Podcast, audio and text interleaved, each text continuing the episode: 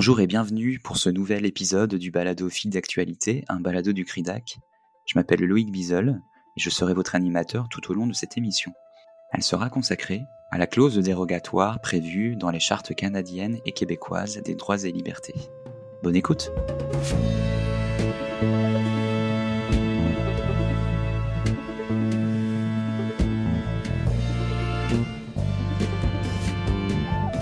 Dans le contexte actuel où plusieurs gouvernements provinciaux utilisent la clause dérogatoire pour faire adopter des lois en les soustrayant aux exigences des chartes québécoises ou canadiennes, cet épisode propose de revenir sur les débats entourant sa portée et ses limites, mais également sa légitimité.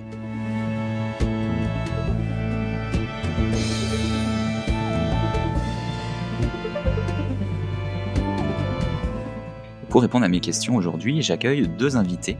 Il s'agit de Noura Karazivan, professeur titulaire de droit public à la faculté de droit de l'Université de Montréal, et de Benoît Pelletier, ancien député et ministre dans le gouvernement de Jean Charest, et professeur titulaire à la faculté de droit de l'Université d'Ottawa. Bonjour à vous deux et merci d'avoir accepté mon invitation. Bonjour. Bonjour, merci pour l'invitation. Alors dans un premier temps, est-ce que vous pourriez revenir sur la chronologie des événements ayant mené à l'adoption de la Charte québécoise des libertés en 1975 euh, puis euh, de la charte canadienne sept ans plus tard. Bon, alors oui, la, charte québécoise a, été adoptée effectivement en 1975, donc sept ans avant la charte canadienne. La charte québécoise, euh, elle répondait à des demandes venant de plusieurs groupes communautaires, donc c'était une façon de d'augmenter la protection des droits. À cette époque-là, il n'y avait pas de charte euh, provinciale au Québec, il n'y avait pas de protection euh, des droits. Et au niveau fédéral, on avait la Déclaration canadienne des droits, donc il ne protégeait que les droits lorsque des lois fédérales étaient en cause. Donc, la, charte québécoise a été adoptée euh, suite à un article important qui avait été publié par Jacques-Yvan Morin en 1962 ou 3 dans la revue Droit de McGill, et on avait discuté de la possibilité d'insérer dans la Charte québécoise une, clause dérogatoire, ce qui fut fait, l'article 52. Depuis ce temps-là, toutes les modifications à la Charte québécoise où la très grande majorité ont été adoptées à l'unanimité par l'Assemblée nationale du Québec. Donc, on peut dire que la Charte québécoise, euh, dès le début et pendant de nombreuses années, fait consensus dans la société québécoise. Pour ce qui est de la Charte canadienne, bon, on, commence à en parler euh, dès, les années 60, la nécessité de pallier à une lacune qu'on percevait dans la loi, la loi constitutionnelle de 1867. On considérait que elle n'avait pas de charte euh, enchâssée, de, déclaration euh, de droit enchâssée. Donc, on était un peu exposé aux actions de l'État. Et elle a été adoptée, donc la charte canadienne, après une commission bipartisane où on a vu défiler un grand nombre euh, d'acteurs euh, sociaux euh, et politiques qui se sont prononcés sur le bien fondé, la nécessité et le type de disposition qu'on devrait y insérer. Mais quand même, la charte a été rédigée en grande partie au début novembre 1981 et on répondait à des pressions politiques pour insérer tel article, enlever tel article. Maintenant, les raisons pour lesquelles la charte a été adoptée, il y en a plusieurs. Euh, oui, pallier les lacunes de la Déclaration canadienne des droits, euh, qui était source d'ambiguïté dans son, son application, mais aussi pour créer une identité nationale. Donc, c'était pour contrer la montée du séparatisme au Québec. On s'était dit, si on protège euh, les droits linguistiques, on va enlever disons, un motif pour euh, que les Québécois veuillent se séparer. On voulait euh, étouffer le, séparatisme. On voulait également euh, donner aux citoyens, évidemment, une protection contre l'action de l'État. Et ce faisant, on voulait les protéger, mais sans imposer à l'État euh, des obligations positives. Donc, on va parler d'une protection négative des droits. Et donc, on peut oublier les droits économiques et sociaux qui sont par ailleurs présents dans la Charte québécoise, au moins pour le moment. Oui, si vous me permettez, euh, je vais aborder la question sous, trois angles. D'abord, l'angle québécois, et puis l'angle fédéral, et finalement l'angle canadien, si vous préférez, l'angle constitutionnel. Mais d'abord, par rapport à l'angle québécois, il est très important de comprendre que la Charte des droits et libertés de la personne de 1975 est une loi adoptée par l'Assemblée nationale du Québec, d'abord, dans un premier temps, mais c'est une loi qui a une primauté législative sur les autres lois québécoises. Alors, donc, ça veut dire que si une loi québécoise déroge à, certaines dispositions de la Charte québécoise, eh bien, il y aura une sanction judiciaire qui euh, va euh, aller dans le sens de la primauté ou de la prépondérance, si vous voulez, de la Charte québécoise. Alors, dans ce contexte-là, où tout cela, dans le fond, découle de l'intention du législateur québécois, là, euh, y compris l'adoption ou la modification ou l'abrogation de la Charte québécoise, dans le contexte où tout cela découle de l'intention du législateur québécois, il était normal que dans la Charte québécoise, on inscrive donc un pouvoir dérogatoire, c'est-à-dire la possibilité pour une loi québécoise de déroger à certaines des dispositions de la Charte québécoise en tant que telle, sans qu'il n'y ait de sanctions judiciaires. Alors, tout cela, évidemment, reposait non seulement sur l'intention du législateur québécois, mais reposait également sur la souveraineté parlementaire, évidemment, l'autonomie constitutionnelle du Québec, et même, je dirais, la souveraineté constitutionnelle du Québec dans le contexte canadien, une souveraineté qui est évidemment limitée aux champs euh, législatifs qui sont conférés par la Constitution à la législature québécoise. Ça, c'est pour la Charte québécoise des droits et libertés. Donc, retenons primauté législative de cette charte avec un pouvoir dérogatoire.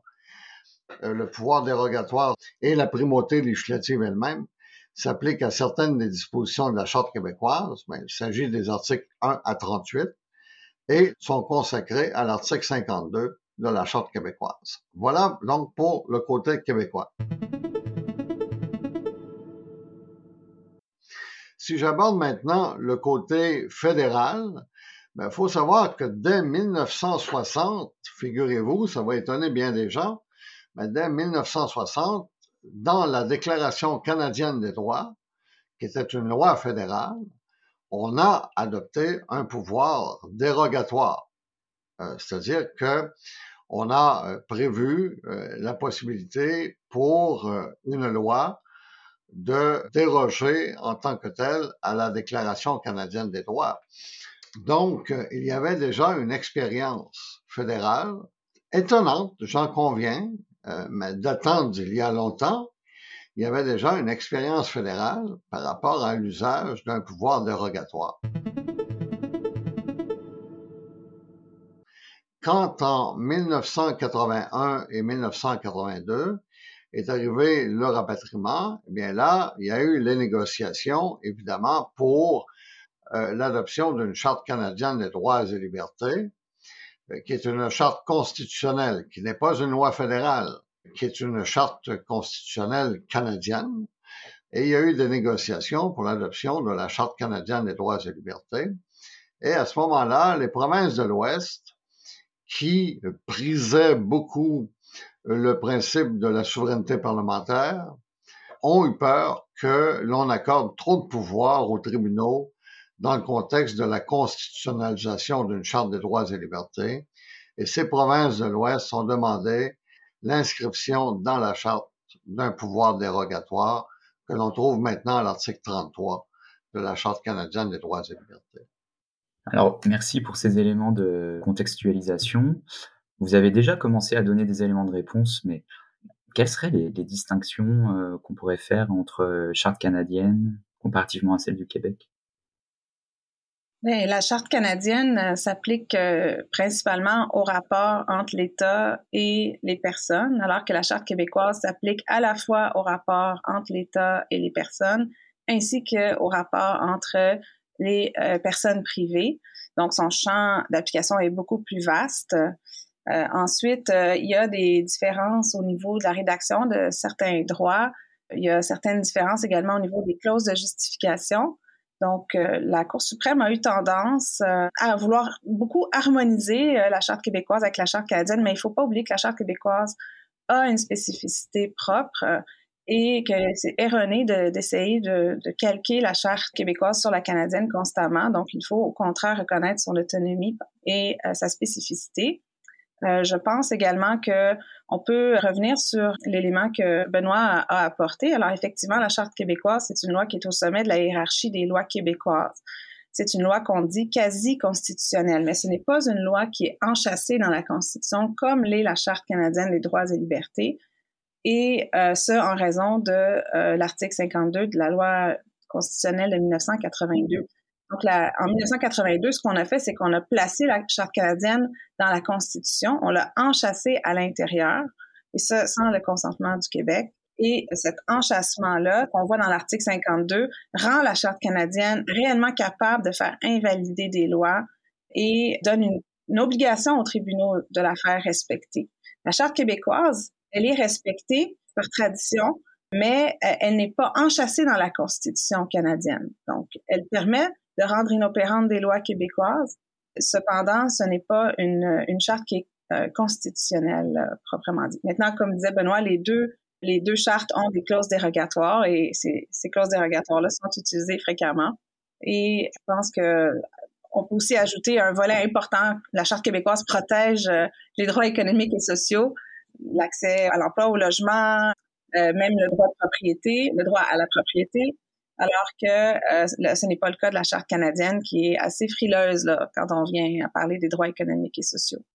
Ben, je pense que Nora vient de faire un très bon résumé des différences entre les deux lois, entre les deux chartes, notamment cette question voulant que euh, la charte québécoise puisse s'appliquer au rapport de droit privé alors que euh, ce n'est pas le cas essentiellement pour euh, la charte canadienne, mais bon, il y a un certain nombre de nuances quand même qu'il faudrait apporter ici par rapport à l'application de la common law en matière de droit privé, mais nous ne le ferons pas. Nous n'apporterons pas ces nuances-là parce que les dispositions dérogatoires concernent l'État de toute façon. Hein.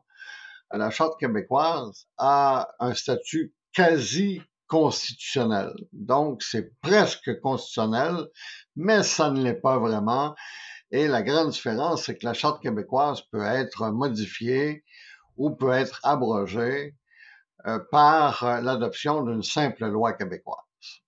Alors que la Charte canadienne est soumise à l'application de procédures complexes de modification constitutionnelle qui requiert le consentement des deux ordres de gouvernement, l'ordre de gouvernement fédéral et l'ordre de gouvernement provincial. C'est ça le propre de ce qu'on appelle la constitutionnalisation et c'est ça le propre également de ce qu'on appelle la constitution formelle, c'est-à-dire que la Charte canadienne des droits et libertés fait partie de la constitution formelle et est au cœur, par ailleurs, avec le partage des pouvoirs législatifs, mais est au cœur du contrôle judiciaire de la constitutionnalité des règles de droit. C'est-à-dire que ce sont les tribunaux qui assurent la conformité ou la compatibilité des règles de droit avec euh, la Charte euh, canadienne euh, des droits et libertés. Donc, il y a dans l'autorité même des lois des différences importantes. La Charte canadienne a plus d'autorité que la Charte québécoise sur le plan juridique. Et il y a également des différences par rapport au champ d'application des lois, on l'a mentionné, par rapport, entre autres, au droit privé. Il y a, euh, comme le disait Noura, la reconnaissance dans la Charte québécoise de droits sociaux, politiques et économiques. Et surtout, euh, là encore, Noura y a fait référence, mais il y a le fait que la Charte québécoise a son identité particulière. Et euh, je suis tout à fait d'accord avec elle qu'on ne devrait pas appliquer servilement, appliquer naïvement et aveuglément les raisonnements qu'on applique pour la Charte canadienne à la Charte québécoise on devrait respecter davantage l'identité particulière de la Charte québécoise, mais malheureusement, la Cour suprême ne le fait pas toujours.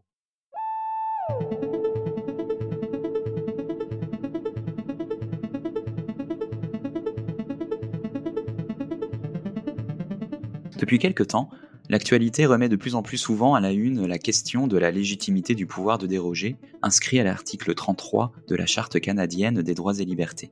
Cette clause, nonobstant, autorise les gouvernements à sursoir la reconnaissance de certains droits et certaines libertés.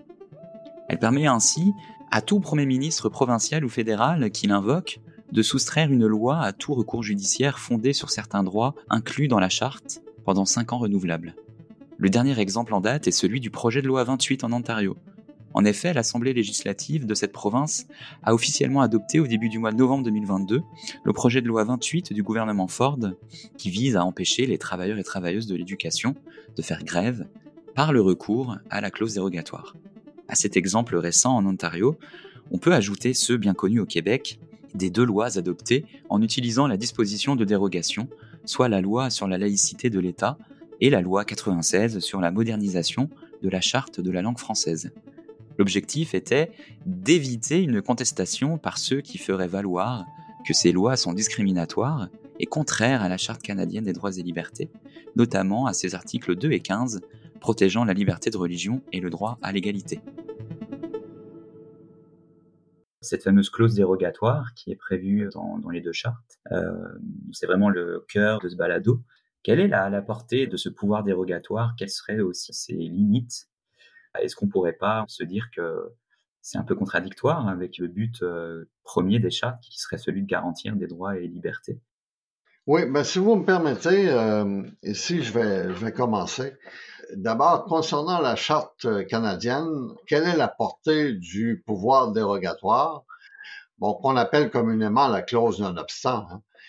Mais quelle est euh, la portée du pouvoir dérogatoire? Eh bien, ça ne s'applique qu'à certaines dispositions de la Charte canadienne, soit les articles 2 et 7 à 15, mais attention, ce sont quand même des dispositions extrêmement importantes. Ce sont des libertés fondamentales, c'est le droit de ne pas être discriminé, ce sont des garanties juridiques. Je veux dire, on parle pas de choses insignifiantes là ici. Euh, le constituant de 1982 a vraiment mis sous le couvert du pouvoir dérogatoire des dispositions de la Charte canadienne qui étaient extrêmement significatives et qui correspondent par ailleurs à des droits que je qualifierais presque d'universels. C'est-à-dire qu'on retrouve des droits fondamentaux comme la liberté d'expression, la liberté d'association, le droit de ne pas être discriminé, euh, le droit d'être jugé par un tribunal indépendant et impartial, Or, ces droits-là, pour fondamentaux qu'ils soient et pour universels qu'ils puissent être, tombent néanmoins sous le couvert de la disposition dérogatoire. Mais elle ne peut être utilisée que pour cinq ans, mais c'est renouvelable. Et ça peut être renouvelé euh, à répétition. Euh, évidemment, l'idée, euh, c'est que s'il y a un changement de gouvernement, un nouveau gouvernement peut ne pas vouloir euh, prolonger la durée de la disposition dérogatoire qui a été utilisée par le gouvernement précédent, mais il reste pas moins qu'il n'y a pas de limite au nombre de renouvellements, mais c'est toujours de 5 ans à 5 ans. Dans le cas de la Charte québécoise, le pouvoir dérogatoire s'applique aux articles 1 à 38 de la Charte québécoise. Alors là, c'est vraiment des droits fondamentaux, encore une fois, le droit à l'égalité, et ainsi de suite. Par contre, on n'a pas fixé de durée. Donc, le pouvoir dérogatoire peut être utilisé ad vitam aeternam, si on veut, par le législateur. Alors, ça, c'est, euh, ça concerne euh, les limites en tant que telles des pouvoirs dérogatoires de la Charte canadienne et de la Charte québécoise. OK, super. Ben moi, j'ajouterais, euh, pour compléter euh, ce que Benoît disait, c'est que pour la Charte canadienne, une chose qui je trouve euh, fascinante, c'est que il n'y a pas vraiment de limite sur les, les justifications ou les raisons qu'on devrait invoquer pour euh, déroger à, tous ces droits que euh, Benoît qualifie avec raison d'universels, de, fondamentaux. Donc, c'est un peu paradoxal parce que on recherche souvent euh, des motifs raisonnables de croire. Par exemple, là, dans la commission Rouleau, on se demande est-ce que le gouvernement avait des motifs raisonnables de croire qu'il y avait une crise nationale ou quand le gouvernement veut invoquer des pouvoirs en matière de, de, de paix hors des bons gouvernements, des pouvoirs d'urgence, c'est pour déroger au partage des compétences, on, cherche c'est quoi son fondement rationnel. Mais pour l'article 33, c'est différent. Pour l'article 33, le gouvernement n'a pas besoin de donner aucune justification, aucune raison pour déroger au droit. L'autre chose qu'il faut mentionner, c'est que le gouvernement peut, à l'aide d'une seule loi, d'une seule disposition législative dans une seule loi, déroger à l'ensemble euh, des droits de la charte canadienne euh, qui sont permis. Donc, on n'a pas besoin de préciser lequel des articles entre 2 et 7 à 15 euh, s'appliquerait à une loi en, particulier. Et il faut également ajouter que c'est possible de faire appliquer cette dérogation à l'ensemble des lois du corpus législatif provincial ou fédéral. Donc, par une disposition qu'on insère dans une loi qu'on appelle une loi omnibus, on serait capable de faire déroger à tous les droits l'ensemble des lois provinciales. Donc, c'est vraiment un pouvoir qui est extrêmement vaste. Et la raison pour laquelle il est extrêmement vaste, c'est que quand la Cour suprême a eu à l'interpréter, pardon, dans l'arrêt Ford, elle a regardé la disposition puis elle a dit, ben, il n'y a rien dans cet article qui permet de voir une exigence de justification. Il n'y a rien dans cet article qui me permet de voir une limite au niveau du, nombre d'articles ou de la précision avec laquelle on doit déroger. Donc, la Cour a utilisé une technique d'interprétation qu'elle n'utilise pas dans tous ses jugements et par rapport à, à tous les articles de la Charte.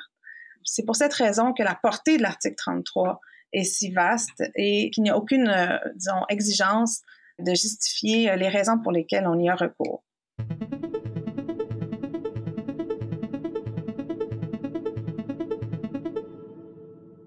On vient au débat qui peut exister euh, sur euh, la légitimité, voire même la validité constitutionnelle de, cette clause. C'est souvent euh, là-dessus que vont s'opposer les partisans, partisanes, puis les détracteurs et les détractrices de, la clause. Comment est-ce que vous vous, positionnez sur ce débat?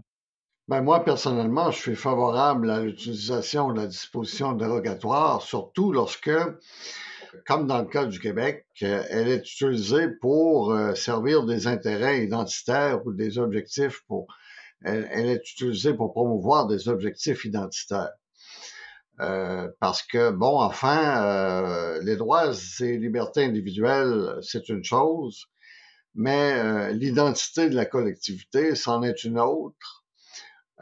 et, à mon avis, la disposition dérogatoire est aujourd'hui l'un des seuls mécanismes constitutionnels qui permettent encore au Québec de faire valoir son caractère distinctif à l'intérieur du Canada sur le plan identitaire. Mais cela étant dit, euh, je peux vous dire euh, qu'il n'y aurait pas eu de rapatriement probablement s'il n'y avait pas eu de disposition dérogatoire. Et euh, vous mentionniez un peu plus tôt le caractère incongru qu'on reconnaisse dans une charte la possibilité de déroger à la charte de façon aussi nette et de façon aussi simple, en quelque sorte, euh, c'est vrai que c'est incongru. Et c'est vrai que beaucoup de gens qui sont des défenseurs des droits et libertés individuelles ont du mal à expliquer la disposition dérogatoire. Mais il faut savoir qu'au moment où est survenu le rapatriement, M. Trudeau, contrairement à ce qu'il a laissé croire, là je parle ici de, Pierre Elliott Trudeau, M. Trudeau, contrairement à ce qu'il a laissé croire, n'a pas eu le rapatriement tout à fait comme il l'avait souhaité au départ. D'abord, il a accepté la procédure de modification constitutionnelle des provinces, qui était la procédure de Victoria. Euh, lui avait en tête une autre procédure de modification constitutionnelle il a accepté celle des provinces. Et puis, il a dit, ben moi, je veux une charte, mais, encore une fois, à la demande des provinces de l'Ouest, il a accepté une charte qui contenait le pouvoir dérogatoire. Finalement, euh, il a fait des, compromis euh, politiques pour parvenir au rapatriement euh, à l'occasion d'une conférence qu'il avait lui-même appelée la conférence de la dernière chance mais c'était aussi sa dernière chance à lui d'obtenir un rapatriement qui soit conforme au renvoi sur le rapatriement. Et donc, c'est dans ce contexte-là qu'il a accepté l'inclusion dans la Charte canadienne du pouvoir dérogatoire. Mais moi, j'ajouterais que euh, ce ne sont pas toutes les nations, ce ne sont pas tous les pays qui ont des chartes de droits enchâssés.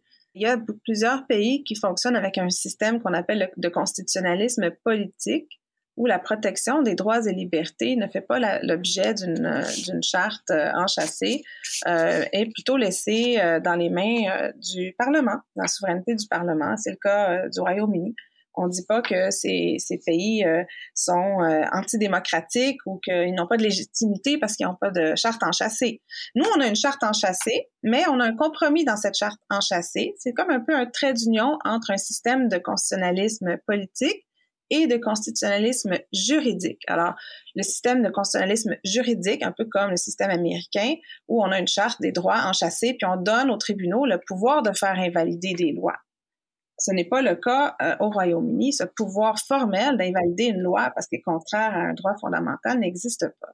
Donc, au Canada, on a un peu, l'article 33, c'est un peu le trait d'union entre un système plutôt de constitutionnalisme politique et un système de constitutionnalisme juridique. Alors, il n'y a rien d'illégitime en soi à avoir une clause euh, dérogatoire. Ça, c'est la première chose. Maintenant, les raisons pour lesquelles on l'utilise, je pense, sont intéressantes et il faut pouvoir s'interroger sur ces raisons-là. Au moins, c'est mon opinion personnelle. Parfois, on va l'utiliser parce qu'on considère que la Cour s'est trompée sur la définition d'un droit. Donc, on veut corriger essentiellement une interprétation avec laquelle on n'est pas d'accord. Vous savez, souvent, les jugements de la Cour suprême termine 5 contre 4. Alors, est-ce que les quatre euh, dissidents euh, sont, ont des opinions foncièrement illégitimes parce que les cinq n'étaient euh, pas d'accord avec la majorité? Donc, il peut y avoir des, des différences de point de vue raisonnables sur la portée d'un droit, sur les limites qu'on souhaite apporter à un droit en particulier. On peut aussi utiliser la clause dérogatoire pour protéger des droits qui n'auraient pas été inclus dans la charte. c'est la théorie de Alan Blakeney. Donc, c'est l'idée que la charte ne contient pas tous les droits constitutionnels ou tous les droits qui méritent d'être euh, respectés. Puis, on peut également l'utiliser, comme disait Benoît, dans le cas d'une nation comme le Québec pour euh, préserver euh, son identité. Cependant, ce faisant, euh, je pense qu'il faut éviter les déclarations qui tendraient à banaliser les droits puis à l'utilisation euh, quasiment euh, machinale des clauses de dérogation. Ce faisant, on, transmet à la population l'impression que les droits, c'est pas si important que ça, puis on peut s'en débarrasser quand on, veut adopter une loi en particulier. Donc, c'est un peu comme dans notre système constitutionnel. De façon plus générale, il y a beaucoup de pouvoirs qui sont présents, mais on s'attend à ce qu'il soit utilisé avec parcimonie. C'est le propre du système constitutionnel canadien de donner des pouvoirs très vastes, mais de s'attendre à ce qu'il soit utilisé avec retenue.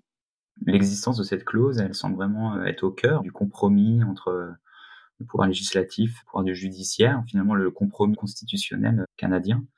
Qu'est-ce que ça nous apprend, l'existence de cette clause sur ce compromis constitutionnel-là ben moi, je trouve qu'effectivement, le, pouvoir dérogatoire est au cœur de la séparation des pouvoirs dans l'État, parce que, en fin de compte, il permet au, Parlement d'avoir à l'occasion le dessus sur le pouvoir judiciaire, en quelque sorte, d'avoir le, fin mot de l'histoire.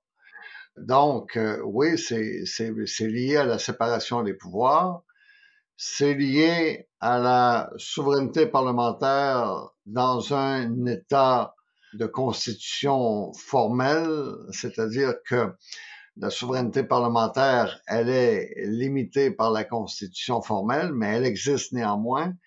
Donc, il y a d'un côté un compromis entre le pouvoir législatif et le pouvoir exécutif d'une part et le pouvoir judiciaire d'autre part. Deuxièmement, il y a un compromis entre la souveraineté parlementaire et l'application de la Constitution formelle. Et troisièmement, il y a un compromis entre les autorités fédérales et les autorités provinciales, du moins telles que les autorités provinciales le souhaitaient à l'époque. C'est une disposition qui, à mains égards, est compromissoire et c'est la raison pour laquelle elle, elle façonne la physionomie politique du Canada. Certains peuvent maintenant regretter que cette disposition y ait été ajoutée. Il en reste pas moins qu'elle elle est intimement liée aux rapports politiques qui ont cours au Canada et qui n'ont pas cours dans d'autres pays. Donc, faut, faut s'inspirer de l'expérience des autres pays avec beaucoup de retenue parce que nous avons, nous, une expérience politique qui a amené par la force des choses l'adoption du pouvoir dérogatoire. Je pense que c'est euh, super complet. Euh, euh, oui, il y a toujours certaines contradictions. On, on s'en sort pas, comme quand on parle de, la loi sur la laïcité. On a souvent l'impression que certains de ses partisans sont en faveur de promouvoir la spécificité du système québécois, de la laïcité propre au Québec, des valeurs québécoises, des rapports entre l'État et la religion et cela serait, disons, d'inspiration française.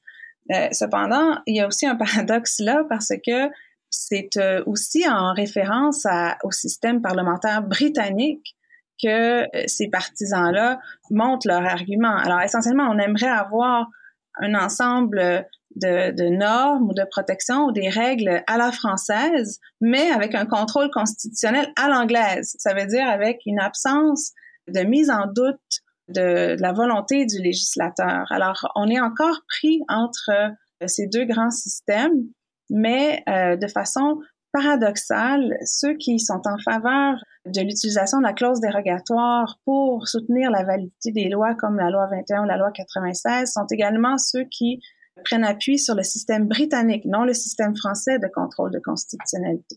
Moi, je vais vous dire, vous savez, par rapport à la loi 21, à titre d'exemple, j'ai témoigné comme témoin expert, moi, euh, à la demande du procureur général du Québec dans le dossier de la loi 21. Il y a un certain nombre de choses dans la loi 21 qui me chatouillent.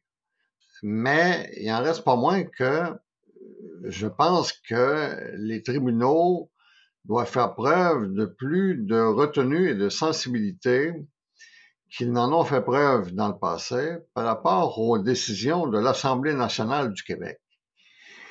Alors, c'est peut-être parce que j'ai siégé moi-même à l'Assemblée nationale pendant dix ans que j'en suis venu à avoir une espèce de réflexe protecteur où j'aime bien protéger les décisions prises par l'Assemblée nationale du Québec. Et personnellement, j'aime bien le côté démocratique de l'Assemblée nationale du Québec, que je mets en opposition au caractère non démocratique ou peu démocratique des tribunaux, évidemment. Les juges ne sont pas élus, les juges sont nommés.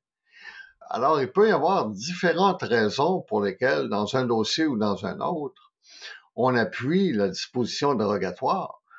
Et il peut y avoir aussi différentes raisons pour lesquelles on n'appuie pas la disposition dérogatoire. Par exemple, dans le cas de l'Ontario, qui a utilisé la disposition dérogatoire récemment pour éviter une grève de ses travailleurs du secteur de l'éducation, moi, j'ai trouvé que c'était franchement une utilisation inadéquate, euh, prématurée et injustifiée de la disposition dérogatoire. Et je souhaitais que le gouvernement ontarien retourne à la table de négociation plutôt que d'utiliser la disposition dérogatoire. Il y a comme ça euh, des cas où on est plus favorable, d'autres cas où on est moins favorable. Mais globalement, je n'aimerais pas que la disposition disparaisse parce que, comme je le disais précédemment, pour le Québec, ça demeure quand même un outil à l'intérieur du fédéralisme canadien qui lui permet d'exprimer sa différence. Oui, c'est vrai. Il y a aussi d'autres façons que le Québec pourrait asseoir euh, son autonomie législative, voire constitutionnelle, entre autres, si on envisage des lois comme la loi 21, la loi 96, pour ce qu'elles sont, en réalité, sont des lois fondamentales pour l'État québécois, extrêmement importantes. Et à ce moment-là, on gagnerait peut-être à les traiter comme des lois quasi constitutionnelles plutôt que les, rabaisser au rang de simple loi, puis euh, utiliser les clauses dérogatoires aux deux chartes hein, pour s'assurer de leur, de leur validité. Éventuellement, ça pourrait être une piste que le Québec pourrait explorer. Ce serait de, de codifier ces lois au sein d'une constitution du Québec et ainsi de pouvoir se présenter devant les tribunaux et dire, voilà, ce sont des lois qui représentent la volonté de l'Assemblée nationale du Québec, mais que ce sont des lois qu'on estime être des, lois de rang constitutionnel ou quasi constitutionnel et pour lesquelles on a une liberté en tant que, peuple de, définir les, les, règles par lesquelles on veut être on veut être gouverné. Maintenant, est-ce que l'Assemblée nationale du Québec, elle est démocratique et les tribunaux ne le sont pas? Je ne suis pas d'accord. L'Assemblée nationale va être démocratique si elle, elle est composée et si euh, notre système électoral euh, représente adéquatement les, les, minorités. Et actuellement, avec les, la dernière élection, je suis pas certaine qu'on puisse dire que ce soit le cas. Les tribunaux, évidemment, on le sait tous, sont un peu les gardiens autoproclamés de la Constitution, mais il leur revient de, de s'assurer que, euh, par exemple, les droits, les libertés sont respectés quand les législateurs fédéraux ou provinciaux adoptent des lois. Et donc, ils vont avoir un rôle démocratique, même si eux-mêmes ne sont pas élus euh, par la population. Oui, euh, la, la, la, clause dérogatoire sert un, un objectif et n'est pas appelée à disparaître, mais effectivement, quand on regarde les usages potentiels, et quand on sait l'absence de limites et la non-nécessité de justifier, ben, des comportements comme ceux du, du premier ministre Ford sont, sont légaux. C'est pas illégal de suspendre une négociation euh, pendant qu'elle a lieu, puis de forcer tout le monde à retourner au travail en dérogeant à l'article 2D. Euh, c'est légal. Mais euh, est-ce que c'est une bonne chose? Ben, je pense qu'on est d'accord pour dire que non. Sauf que le droit le permet. Alors, si le droit permet l'usage de la clause dérogatoire par le Québec, ben, il le permet par toutes les provinces et par le fédéral et pour toutes les raisons possibles. C'est un peu ça le, le problème.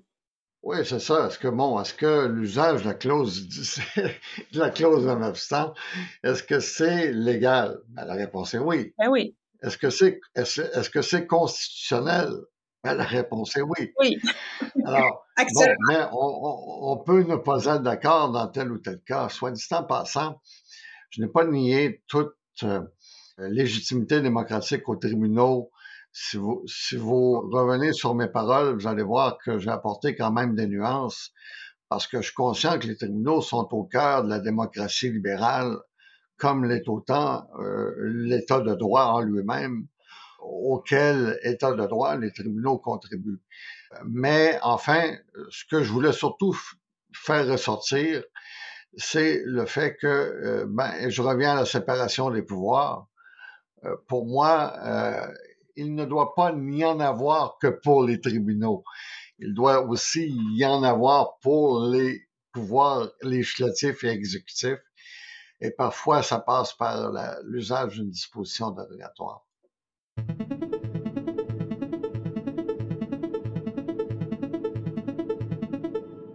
C'est intéressant que vous ayez euh, mentionné là ces trois exemples récents d'utilisation de la clause, que ce soit pour la loi 96, la loi sur la laïcité de l'État ou l'exemple récent en Ontario.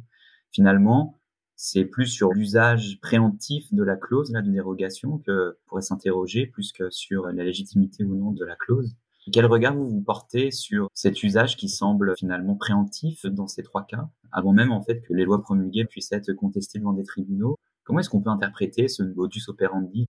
Dans le dossier Hack, euh, à titre d'exemple au Québec, qui est le dossier d'une contestation de la loi 21, qui s'est présenté en Cour supérieure du Québec et qui maintenant est en cours d'appel du Québec.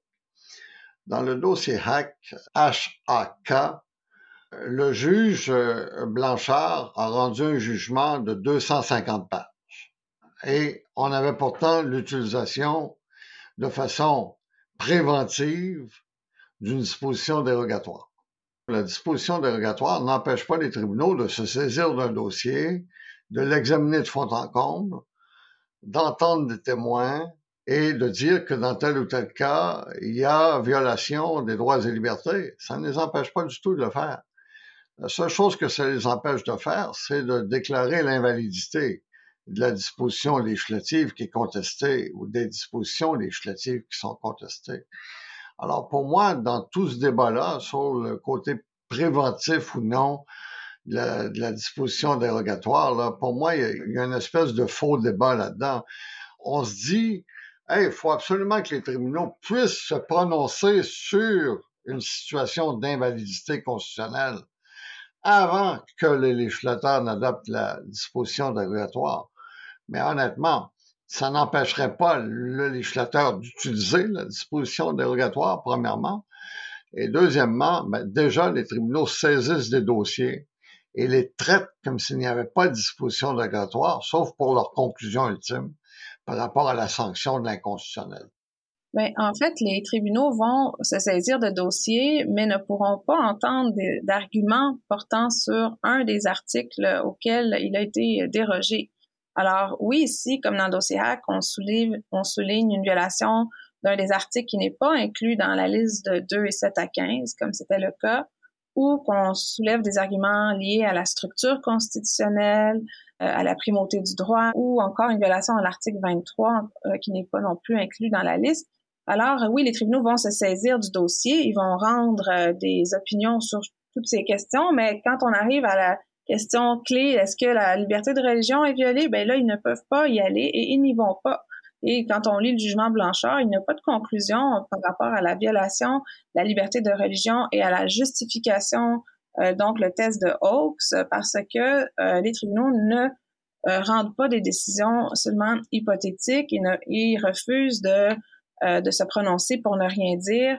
Ils refusent de, se saisir de questions hypothétiques. Pour ce qui est de, du recours préemptif, mais si on, retourne à l'article 33, il y a une raison pour laquelle c'est aux cinq ans qu'on doit la renouveler, c'est parce qu'on veut que l'électorat puisse, au moment des élections, juger de ce gouvernement-là qui a, entre autres, utilisé cette clause dérogatoire-là. Est-ce qu'on est d'accord ou pas? C'est son occasion de se prononcer. Tout ce qu'on peut se dire, c'est que lorsque l'usage est préemptif, que les tribunaux ne se prononcent pas, l'électorat n'a pas le bénéfice de savoir avec certitude si oui ou non cette loi-là, elle viole les droits. Parce qu'on peut l'utiliser, comme le Québec l'a fait à plusieurs reprises, sans, à mon avis, qu'il y ait eu une atteinte aux droits. Donc, on, peut l'évoquer, la clause dérogatoire, pour constituer la, la Cour des titres créances. Ça ne veut pas dire qu'on aurait violé les droits et que cette violation n'aurait pas été euh, justifiée par l'article premier, mais euh, on peut l'utiliser de façon préventive. Sauf que ça prive l'électorat d'une information, c'est-à-dire est-ce que oui ou non c'est ça, passerait le test des chartes. Je pense qu'on peut terminer la discussion là-dessus. Je vous, je vous, remercie beaucoup à tous les deux d'avoir répondu à mes questions aujourd'hui. Ben écoutez, ça nous fait plaisir. C'est un grand sujet d'actualité. Ça démontre à quel point le droit constitutionnel est bien vivant. Par ailleurs, ce dont je me réjouis. Et pareillement, merci beaucoup. Merci de l'invitation à partager mes réflexions aux côtés d'un très grand constitutionnaliste euh, pour lequel j'ai énormément de respect, euh, M. Pelletier. Et puis, euh, effectivement, c'est un sujet qui me passionne. J'ai des étudiants qui, le sont également, parce qu'on a beaucoup de débats en classe sur cette question de l'article 33. Donc, je vous remercie de l'invitation à partager certaines idées.